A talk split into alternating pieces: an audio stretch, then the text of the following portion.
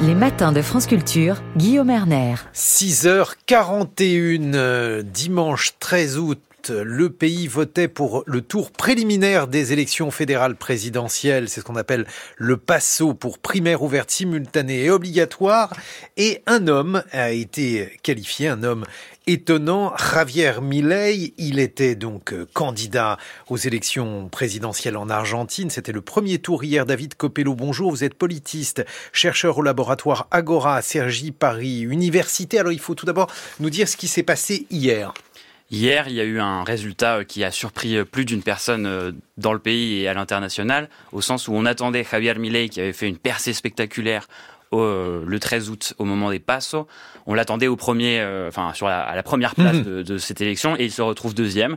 Il n'a absolument pas augmenté euh, son pourcentage électoral, à l'inverse du candidat Sergio Massa, ministre de l'économie actuelle, représentant de la coalition péroniste de centre-gauche au pouvoir, qui se hisse à la première place du premier tour avec près de 37% des voix. Alors, est-ce que l'élection est faite? Euh, Est-ce qu'il est possible d'avoir une idée du possible résultat du second tour des présidentielles en Argentine, David Copello? Alors, l'élection euh, reste très incertaine. Le second tour aura lieu le 19 novembre. Euh, il reste à voir quelle va être la position des électeurs qui n'ont voté ni pour un candidat ni pour l'autre. Sergio Massa a une bonne réserve de voix parmi les péronistes dissidents et peut-être parmi euh, une partie de la gauche trotskiste. Et il va falloir qu'il aille chercher aussi des électeurs qui se sont tournés vers Patricia Bullrich, de la droite plus classique, qui a fait un score extrêmement décevant pour son camp hier soir. Bon, alors, le, personnage euh, parfaitement étonnant, c'est Javier Milei. Et j'aimerais que vous nous fassiez le portrait de cet homme qui euh, est à la fois familier parce qu'il rappelle Trump, il rappelle Bolsonaro, mais eh, malgré tout présente un profil tout à fait inédit. Alors, Javier Milei, c'est un économiste de 53 ans. Je crois qu'il a fêté son anniversaire hier, dans des conditions pas très heureuses pour lui.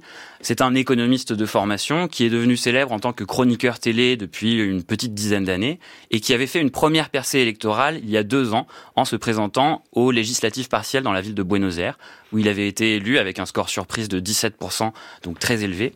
Depuis deux ans, Javier Milei occupe le devant de la scène médiatique et politique en Argentine, et donc c'était quelqu'un qu'on attendait pour cette élection. Mais on ne l'attendait pas au niveau qu'il a eu euh, en, août, euh, où il s'est retrouvé premier, ce qui était extrêmement surprenant. C'est un économiste, je disais, de formation, de tendance libertarienne, paléo-libertarienne. Un, économiste, économiste, non, parce qu'il y a des économistes libertariens. Alors on est libre évidemment de penser ce qu'on veut euh, du libertarianisme, mais je pense par exemple à, Murray Rothbard. Et, bon, quelqu'un de, sérieux, il a écrit des livres. Javier Milei a écrit des livres, c'est quelqu'un de sérieux? C'est quelqu'un qui a écrit des livres, de là à dire que c'est quelqu'un de sérieux, euh, tout le monde peut écrire des livres, n'est-ce pas? Il a quelque chose qui ressemble un peu au Éric Zemmour français, au sens où il mobilise un savoir qui est censé être celui d'un spécialiste. Zemmour est censé être historien, Millet est censé être économiste. Il a exercé dans des banques, dans des administrations publiques en tant qu'économiste, et il s'inscrit clairement dans la continuité de ce Murray Rothbard, qui reste quelqu'un de très marginal sur la scène économique et. Absolument marginal, mais je veux dire, c'était un intellectuel, Rothbard. Alors on peut, tous les intellectuels ne, sont pas effectivement euh, euh, des gens sérieux. Ça c'est encore un autre débat. Euh, mais alors, ce que je cherche à comprendre en fait, c'est si Milley est un demi-savant comme disait l'autre, ou bien s'il s'agit de, de quelqu'un de véritablement cortiqué. Alors cortiqué, oui, au sens où il a une doctrine, une doctrine structurante, une colonne vertébrale forte, qui est cette ultra-libérale libéralisme pardon libertarien qui considère que l'État est une mauvaise chose, qui considère qu'on devrait aller vers une forme d'anarcho-capitalisme où euh, dans l'idéal on euh, privatiserait les rues, on libéraliserait le port d'armes, la vente d'organes, etc., etc. Bon alors on va revenir là-dessus, David Copello, parce que c'est évidemment quelque chose d'essentiel pour la compréhension du personnage. Il a aussi quelques euh, originalités, indépendamment du fait qu'il est économiste. Oui, tout à fait. Alors parmi, on l'appelle El Loco, son surnom c'est El Loco et ce n'est pas tout à fait euh, une Ça veut dire le fou, je précise pour les non-hispanophones. Euh, il a quatre chiens euh, qu'il a clonés à partir d'un chien euh, qui est décédé il y a quelques années et il a appelé ces quatre chiens, euh, je crois, Murray, Milton, etc., ah oui, etc., en utilisant des noms d'économistes. C'est vraiment un amoureux de Murray Rothbard. C'est un amoureux de Murray Rothbard qu'il revendique et qu'il célèbre dès qu'il le peut. C'est quelqu'un qui va citer des articles d'économie des années 60 pour défendre son discours pro-port d'armes, pro-vente d'organes, etc. et c'est par ailleurs un, un, personnage qui a une dimension un peu ésotérique.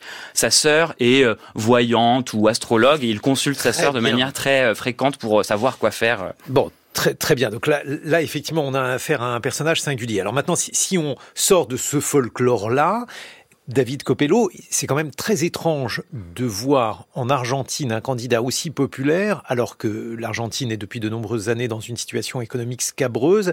Est-ce qu'il ne vaudrait pas mieux appliquer des, des recettes de solidarité ou en tout cas une politique peut-être moins radicale que celle que prône ce monsieur?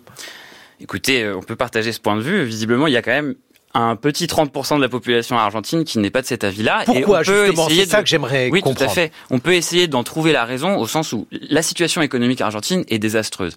Il y a un taux d'inflation qui est de 138% interannuel, il y a 40% de pauvreté, et il y a différentes coalitions qui se sont succédées au pouvoir, une gauche péroniste, centre-gauche, et une droite plus classique, libérale, sécuritaire, etc., qui se sont euh, succédées au pouvoir au cours des dix dernières années et qui n'ont pas réussi à résoudre les problématiques, notamment économiques du pays. Et donc, on peut imaginer qu'une partie des, des électeurs de Milley cherchent une nouvelle option plus originale qui se présente comme anti-système, opposée à la caste. Caste qui est aussi une manière de désigner euh, et de, d'accuser la corruption des élites au pouvoir. Il y a des gros problèmes qui de corruption. Qui est réel. L'actuelle vice-présidente Christina Kirchner a été condamnée en première instance à six ans d'emprisonnement. Alors évidemment, il y a des contestations sur le fait que la justice est politisée en Argentine, etc. Mais il y a des cas très forts. Dans les dernières semaines de la campagne, euh, un politique local très important dans le péronisme, donc allié à Massa, a été euh, aperçu sur un yacht près d'Ibiza avec euh, sa, sa, sa, femme mannequin dans, dans, des conditions qui ne correspondaient pas aux revenus qu'il était censé, dont il était censé disposer. Donc il y a une série d'affaires de corruption qui rythment l'actualité du pays depuis de nombreuses années maintenant. Et alors, l'une des propositions de Milley, indépendamment de cela, consiste à changer la devise du pays. Tout à fait. Il consiste à, en fait, supprimer la devise du pays, supprimer la Banque centrale et arrêter de produire le peso argentin pour établir euh, une dollarisation du pays à travers une concurrence des monnaies.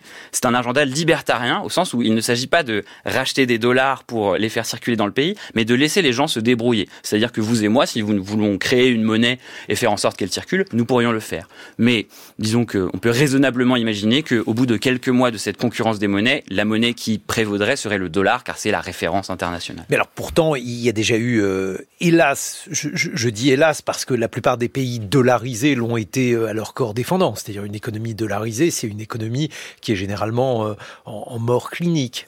Oui, et d'ailleurs, c'est une solution qui n'a été appliquée que dans des petits pays avec des relations commerciales extrêmement étroites avec les États-Unis, par exemple le Salvador, par exemple l'Équateur. Une solution comme ça n'a jamais été appliquée euh, dans un pays de la taille de l'Argentine, qui par ailleurs a une balance commerciale, enfin a des relations commerciales beaucoup plus étroites avec le Brésil ou la Chine, ce qui fait que le dollar et la dépendance vis-à-vis de la Banque centrale américaine n'auraient pas grand sens au vu des relations commerciales de l'Argentine. Alors, j'en reviens à ma question de tout à l'heure. Est-ce qu'il est, euh, là aussi compréhensible? Parce que la dollarisation de, de l'économie, ça veut dire qu'un pays n'a plus de moyens en fait d'agir sur euh, sur son économie, tout, tout simplement.